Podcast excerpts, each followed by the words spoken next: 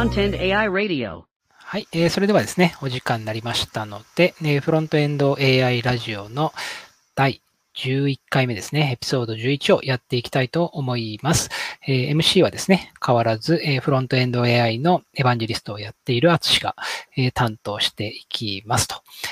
で、え、っとですね、フロントエンド AI ラジオはですね、まあ、AI とか機械学習に関するネットラジオとなっていまして、え今はですね、動画で配信していて、YouTube ライブとか、あと Facebook ライブとかですね、えそちらの方でやっているんですけれども、え動画の方はですね、見ていただく必要はなくてですね、え耳だけ傾けていただければ、十分楽しめるかなと思っております。え時間はですね、え今がまあ大体5時なんですけれども、えっ、ー、と、5時半ぐらいまでですね、30分間の放送となっております。はい。で、えー、フロントエンド AI ラジオ、あ、フロントエンド AI はですね、えー、ツイッターアカウントがありまして、えー、フロントエンドアンダースコア AI というアカウントになっておりますと。で、ハッシュタグはですね、フロントエンド AI となっておりますので、えー、このラジオを聞いた、えー、感想ですとかですね、なんか反応ですね、えー、ハッシュタグフロントエンド AI をつけて、えー、ツイートしていただけると嬉しいですと。はい。で、えー、まず最初にですね、えー、フロントエンド AI、えー、こちらに関して簡単にご紹介させてください。えー、フロントエンド AI はですね、えー、デザインを理解する AI として、えー、JPEG 画像をアップロードすると HTML と CSS コードが出力されるローコーディングサービスとなっています。で、ここでですね、ローコーディングと言っているのは、えその JPEG 画像を解析した後にですね、えその解析結果に対して自分で HTML の ID とかクラス付けを行ったりとか、あとタグ構造をですね、え div からリストに変えたりみたいな操作ができるようになっています。で、えその編集した結果をですね、エクスポートっていうのを実行すると、え HTML と CSS ファイルがダウンロードできるといった、えサービスになっています。で、えそのデザインをですね、JPEG 画像を解析するという部分に対して AI が使われていて、え画像だけの部分と、あとその CSS で簡単に装飾できるような部分ですね。その部分をちゃんと分離して、え解釈することができるといった、えサービスになっております。はい。で、えフロントエンド AI ラジオのですね、今日の内容は、まず最初がですね、AI とか機械学習が利用されている場面についてというところで、今日はですね、えー、GPT-3、えー、まあ、最近すごい話題になっていますけれども、えー、そちらの GPT-3 を使った Web サービスの、えいくつかですね、ご紹介していこうと思っております。で、え続いてがですね、え最近のニュースというところで、えー、まあ、この AI とか機械学習って本当ホットな話題になっているので、え日々新しいニュースがですね、えどんどん増えていくんです、増えているかなと思うんですけれども、まあ、そのあたりをですね、えピックアップしてご紹介できればいいなと思っております。で、えー、だいたい15、17時半ですね。え、そのあたりを目安に終了としていければと思っております。はい。えー、それではですね、えフロントエンド AI ラジオやっていきましょう。はい。まず最初はですね、えー、AI 機械学習が利用されている場面というところで、えー、今日はですね、GPT-3 を使った Web サービスに関してご紹介していこうと思っております。まあ、GPT-3 っていうとですね、まあ、OpenAI が、えー、リリースして、うんと、一番最初話題になったのは、こう、Google っぽい Web ページを自動生成するとかですね。えっ、ー、と、なんかこう、自然言語で書いたら、ToDo アプリのリアクトアプリが、え、瞬時に生成されたとかですね。まあそういったものが、あの、一時話題になったかなと思うんですけれども、最近ではですね、もう、もうそれよりも一歩進んで、えー、実際にその GPT-3 をサービスに組み込んだ形になって、えー、登場しているものがいくつかあったりしますと。で、まず1個目がですね、えー、Other Side AI というサービスですね。えー、こちらはですね、AI Powered Email Assistant というふうに名打たれているんですけれども、えっと、箇条書きでですね、メールで書きたいことをえ、つらつらと並べていくんですね。で、それをですね、その GPT-3 の力でですね、え自然な文体のメール本文にしてくれるというサービスになっています。まあ結構、あの、これは今のところ英語にしか対応はしてないっぽいんですけれども、まあ日本語のメールを書くとですね、なんかこう、まあ背景から始まるってことはないと思うんですけれども、えー、人の名前があって、その下にこう、えー、なんか序文があって、自分の名前があって、なんかこう、つらつら内容があって、さらにこう、えー、一番最後にこう、えー、終わりのなんか文章があってみたいな感じで、結構その、間で言いたいことはごくごく限られてるのに、前後の内容が非常に多いとかですね、まあ余計な感じとかもあったりするんですけれども、まあこういうアザーサイド AI みたいなサービスを使うとですね、本当にこう自分が相手に伝えたいことだけを書けば、あとはまあ、えー、問題のないメール本文を作ってくれるとしたらですね、まあ意外と便利かなという気がしますね。で、えー、続いてですね、えっ、ー、と、Microsoft Power Apps ですね。えー、こちらの方でも、えっ、と、GPT-3 が使われていて、えまあ、自然な文体でですね、え自分がやりたいことを書くと、えそれが実現できるような関数が自動生成されるという機能が、え実装されたのかな？されていますと。で、まあ、 Power Apps 自体は、いわゆるローコーディングプラットフォームって言われるもの、ノーコーディングかな？ノーコーディングプラットフォームに属するものなんで、えー、使われる方としては、開発者ではない方々が、えー、使うという前提になってくるんで、まあ、そういうこう関数を作るみたいな、いわゆるコーディングの作業ですね。そのあたりっていうのは、あまりやりたくないのかなと。で、まあそういう人たちからすれば、何、自分がやりたいことを自然な文体で書けばですね、それに合わせた、こう、えー、関数が生成されるというのは、えー、非常に便利なのかなという気がしますね。えー、このあたりはなんかこう、昔の Excel にちょっと通じ、え、似ているところがあって、まあ Excel でいきなり VBA でコーディングするっていうのは難しいですけれども、まあ、セルを選んで、その値を変えてとか、その色を変えてみたいなのを、えマクロで記録しておいて、え実際のそのコードを見るとですね、あ、なんかここにこう文字を入れてるから、じゃあここの文字変えたら、あ、あの、ちゃんと変わったなとか、え、セルが、え、例えば1の1で取っていたやつを1の2にしたら、あ、確かにセルの場所が変わったなとか、そういうふうなこう、マクロで自分のやりたいことを実現してみて、実際の行動を見てちょっと改造するみたいな感じもできるかなと思うので、まあ、こういうパワーアップスで、え、まず GPT-3 で、え、関数を生成してみて、それがわかりやすいものだったら、それをちょっとこうカスタマイズして自分好みにしていくみたいなこともできるようになっていくのかなという気がしますね。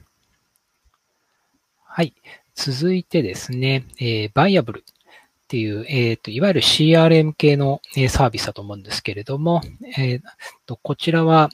え自然言語で検索して、えユーザーからのですね、カスタマーフィードバックの中から必要な情報を見つけられると。まあ、いわゆる検索の方で使われているというケースですね。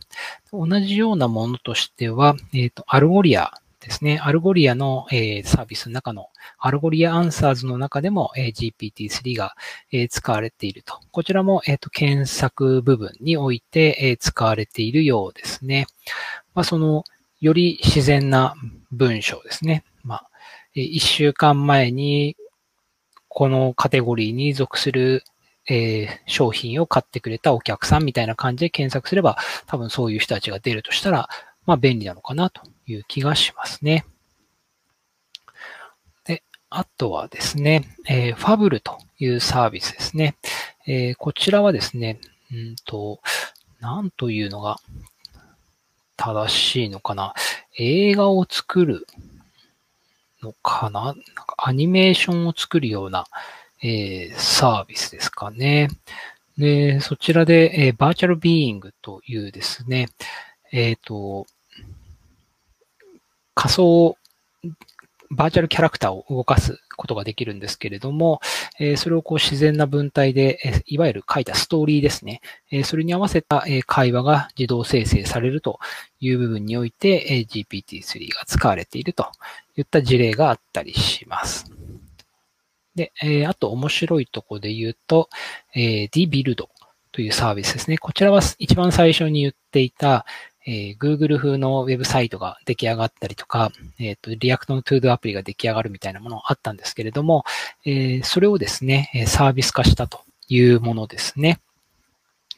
えっ、と、まだ今、ウェイティングリストの段階なのかな。そうですね。ウェイトリストの状態なんですけれども、えー、自然な文体でですね、え、どういうことをやりたいかということを書いていくと、えー、それに合わせた Web アプリケーションが自動で生成されるといったものになっていますね。まあ結構、開発者にとってみれば、一部の、え部分においては怖い部分もあるかと思うんですけれども、まあ、あの、自分たちがやるまでもないようなちょっとしたものであれば、えっ、ー、と、これでどんどんこう、ユーザー自身で、えー、問題を解決してほしいなという気もするので、えー、お互い持ちつ持たれつで、えうまくやっていけるのかなっていう気がしますね。はい。そして、あとは、えちょっと変わったところで、え GetBook Recommendation from AI という、えサービスですね。まあ、これは、えっ、と、名前の通り、え書籍のレコメンデーションをやってくれるというサービスになっているんですけれども、まあ、自分が 最近気になっているような文節をですね、入力すると、えそれにマッチした書籍が表示されると。ただ、一冊しか、えー、リコメンドしてくれないので、結構その文章をですね、え、どういった本が欲しいみたいな感じのことをえー、詳しく書かないと、もしかしたらちょっとこう、的外れなリコメンデーションがされちゃうかなっていう気もいたしますね。はい。あとはですね、あ、これは有名ですね。えー、GitHub Copilot ですね。こちらは、あの、GitHub が提供している、えー、自然言語から、えー、コード、プログラミングコードを生成してくれるといった、えー、機能ですね。で、確かもうビジュアルスタジオの、えっ、ー、と、エクステンションであったりとか、あと、えー、GitHub の、えー、コードスペーシスですね。えー、そのあたりには組み込まれているはずですね。はい。えっ、ー、と、言語としては、まだ、あえっ、と、何の言語でもいいというわけではないんですけれども、確か、そうですね。えー、Python、JavaScript、TypeScript、Ruby、そして Go ですね。えー、このあたりの言語に対して、えっ、ー、と、コードを生成できるといったものになっていますと。なかなか面白いですね。えっ、と、コメントからコードにするっていうところで、えっ、と、JSON スキーマをですね、実際の JSON を書いておくと、えー、それに合わせた、えっ、ー、と、JavaScript のコードとかですね、TypeScript のコードが生成されるとかですね。えー、あとは、オートフィルっていうところで、えー、まあ、いくつかのパターンをですね、まあ、Java、ここで紹介されているのはコメントの書き方だったりするんですけれども、JavaScript だったら、えー、スラスラで始まるよとか、Python だったら、えシャープで始まるよみたいなことを書くと、えそれに対して CSS、HTML、バッシュ、ポストスクリプト、コボル、アスム、え、ハスケルはこういうふうに書きますよね、みたいな感じで一気に、あの、サジェストしてくれるみたいな感じになってますね。で、面白いのはですね、この、えー、GitHub のえー、コーパイロットで生成されるコードっていうのは、えーと、GitHub 上にある、えー、膨大なオープンソースのコードがベースになっているんですけれども、えー、100%確実なコードとは、えー、限らないということですね。まあもちろんその人が作るコードなので、えー、不具合があったりするケースはあったりするわけで、なので、えー、もしその GitHub コードスペーシスが、えー、サジェストするだ、サジェストしてくれたコードをですね、えー、使うとしても、えその責、利用責任っていうのは開発者側にあるということですね。まあ、えっ、と、ぶっちゃけて言えば、え GitHub コードスペーシスが、えバグを作る可能性もあったりするかと思うので、えそのあたりは、え開発者としてですね、きちんと、あの、責任を持ってこのコードは問題ないという確認をした上で使っていく必要があるかなと思っています。はい。あと、何かあったかな？あとはですね、えー、Startup Ideas Powered by OpenAI というサービスがありますね。え、こちらはですね、スタートアップのアイディアが、え、いくつも出てきてですね、それに対していいか悪いかっていう判断をしていくといったものになっています。で、このスタートアップのアイデア自体が、えー、GPT-3 で、えー、生成されたものというふうに書いてありますね。Ideas of this page are 100% generated by OpenAI GPT-3 ということで、えー、まあ、あの、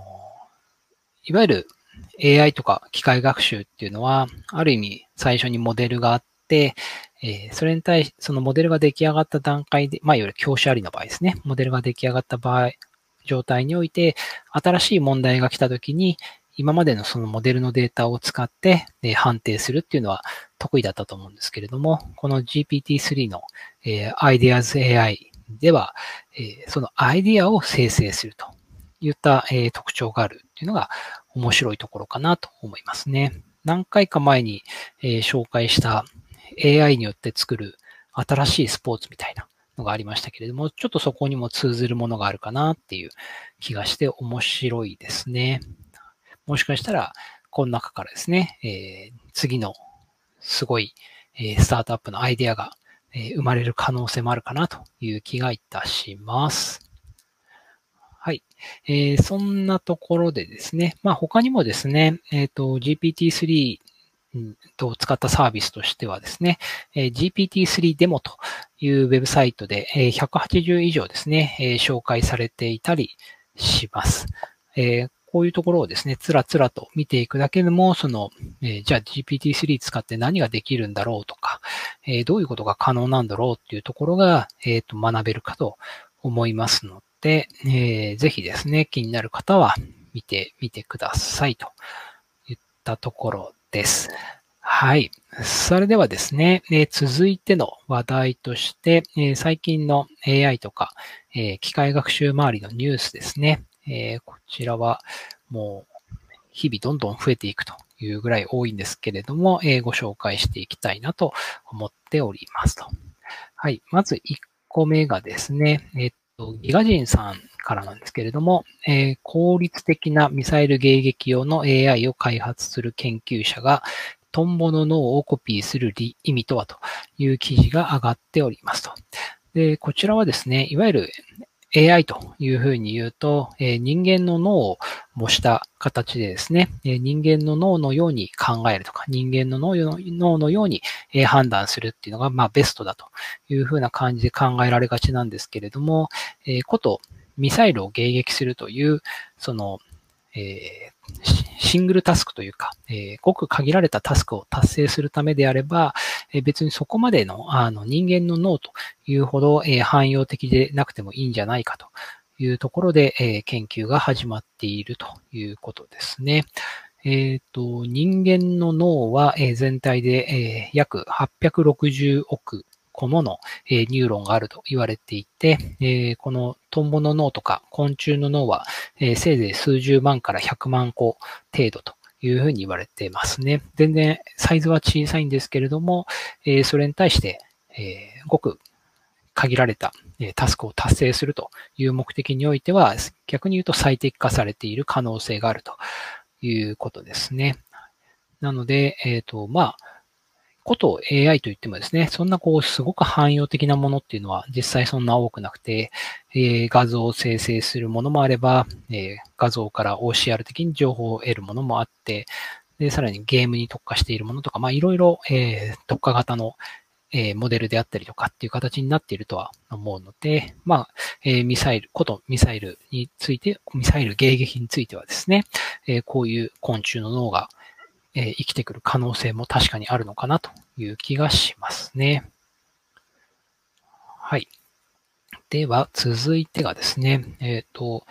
これは日経さんからですね、日本経済新聞社なんですけれども、え、中国の AI 研究が、え、アメリカを逆転と、論文の質や量で、え、人材、論文の質量や人材で首位になったというのが、え記事になっておりますと。で、実際ですね、2012年から、え21年、今年までで言うと、え中国が約24万本ぐらいの AI 論文であると。で、それに対して、えアメリカが約15から16万本ぐらいっていうところで、え、差がつけられているというふうになっていますね。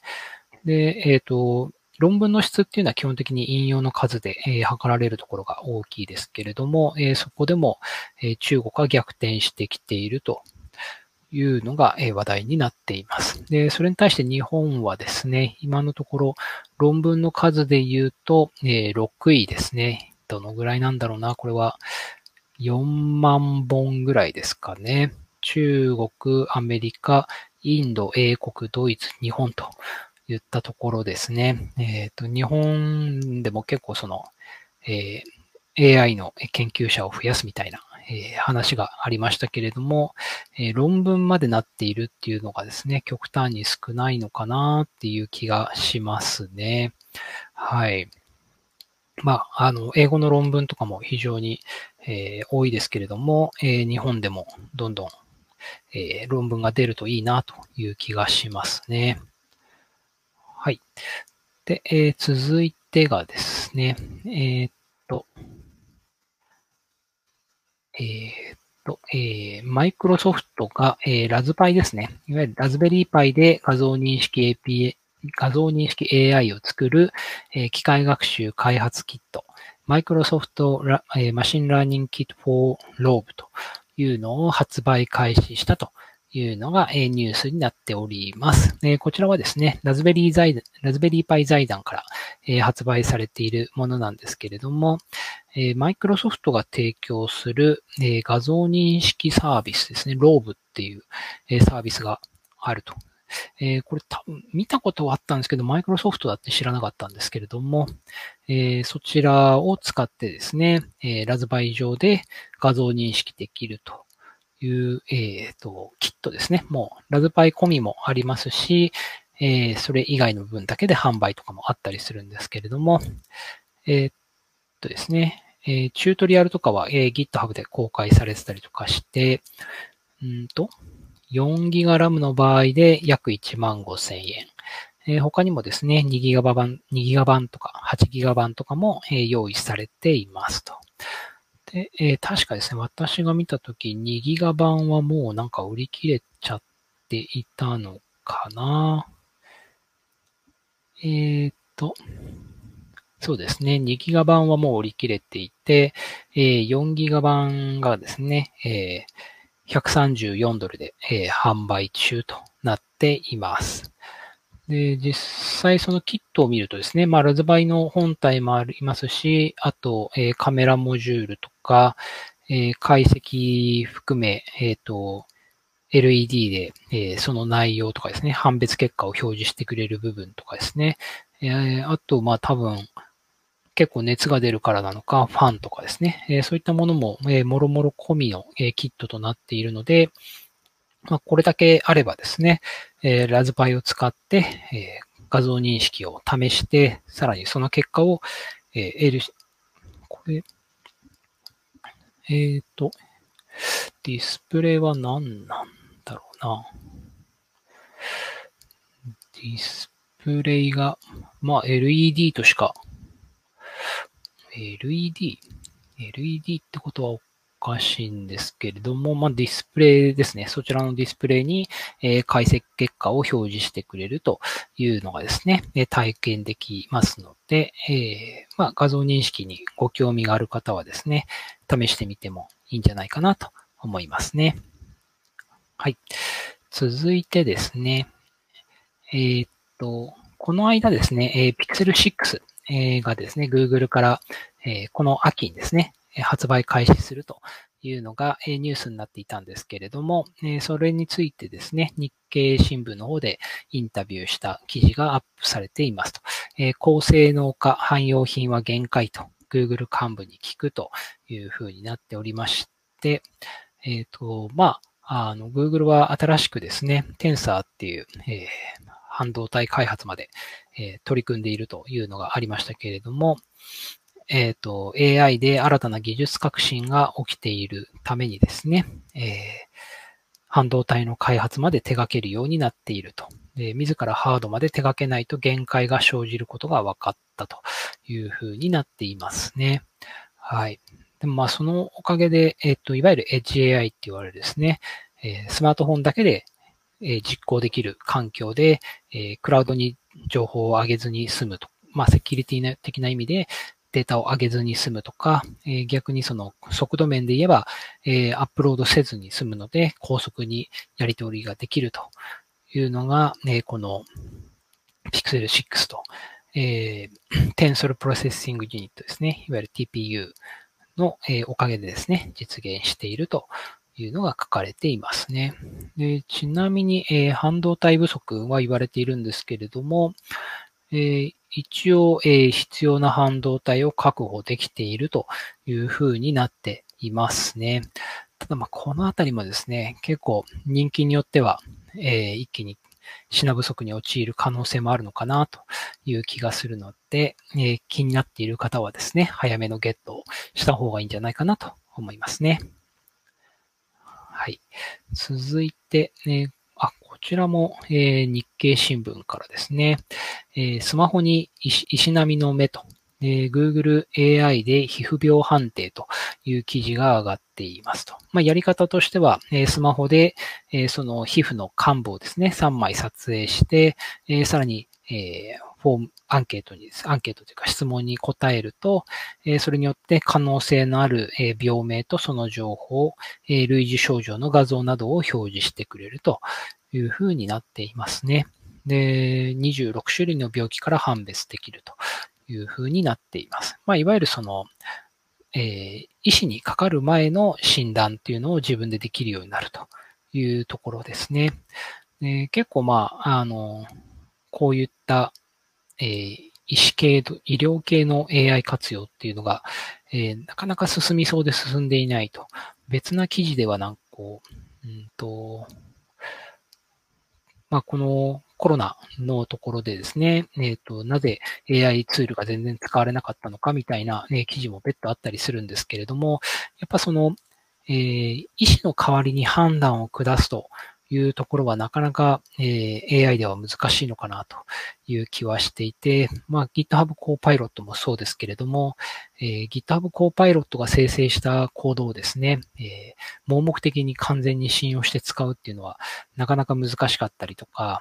え、自動運転で完全に運転手がいなくてですね、自分が完全にこう隣に座った状態で、え、運転を100%安心して任せられるのかって言われるとですね、なかなかまだ、えー、ハードルが高いなという気がしているというところで、まあ医療もですね、やっぱり最終的な判断っていうのは、え医師自身ですね、え人に頼らざるを得ないのかなという気がしているんですけれども、まあその前段階の判定ですね。まあ、少なくともそれによってですね、皮膚科にかかればいいのか、それとも内科にかかればいいのかとかですね、えー、まあ、他の病気の可能性があるのかとかですね、まあ、そういうのも判断できると、えー、医療の最適化であったりとか、えー、個人の負担を下げるみたいなことにもつながっていくのかなという気がしております。はい。といったところでですね、えー、今日のニュースはそんなところで、えー、最後にですね、えー、イベントのご案内になりますと。イベントもろもろですね。まず、え、フロントエンド AI ではですね、今日8月12日から、え、エディター画面をリニューアルしておりますと。今まで、え、2ペインだったんですけれども、それが3ペインになったりとかですね、えー、もろもろ機能追加もしておりますと。で、一応そちらはですね、えっ、ー、と、ブログ記事になっていたのかな。え、ー、と、もしかしたら、えー、お使いの方だけの、えお知らせになってしまっているかもしれないですけれども、えっ、と、今日からですね、新 UI となっておりますので、えお使いの方はですね、ぜひ、ぜひお試しくださいと。で、えー、続いてですね、8月の26日ですね、えっ、と、来週の木曜日なんですけれども、エンジニアキャリアナイトというイベントを開催いたします。そちらはですね、サーバーサイドのエンジニアのサーバーサイドのエンジニアに向けたオンライン合同企業説明会となっておりますと。で、まあ、オンラインなので顔出し、参加に際してですね、顔出しする必要もないですし、スーツを着る必要もないですし、なんかこう、どっかに会社のところに行く必要もないと。自宅でですね、ゆっくりのんびり、えー、企業の説明を聞いてですね、もしご興味があれば、えー、いわゆるカジュアル面談みたいなものをやっていただけると。そういったものになっております。はい。で、あとはですね、えー、つい先週ですね、えー、フロントエンド AI デモデー2というデモデーを、えー、やったんですけれども、えこちらなかなか好評でですね、今第3回の方も、え企画を進めておりますので、えフロントエンド AI のですね、新 UI を含め、え新機能などをですね、ご紹介できる機会となっておりますので、えぜひ、えご参加いただけると嬉しいです。はい。えー、そんなところでですね、えー、フロントエンド AI ラジオのエピソード11ですね、は終了としていきたいと思います。えー、最初に言い忘れたんですけど、今日は多分お盆の方もいらっしゃるかなと思いますので、まあお盆じゃない方もいらっしゃるんで、お仕事中であっても、お休み中であっても、えー、勉強中であってもですね、えー、皆さん引き続き、え頑張ってくださいというところで、えまた来週ですね、いつも毎週木曜日の夕方5時から30分放送しておりますので、また来週お会いしましょう。はい。それでは、えっ、と、皆さんまた来週お会いしましょう。さようなら。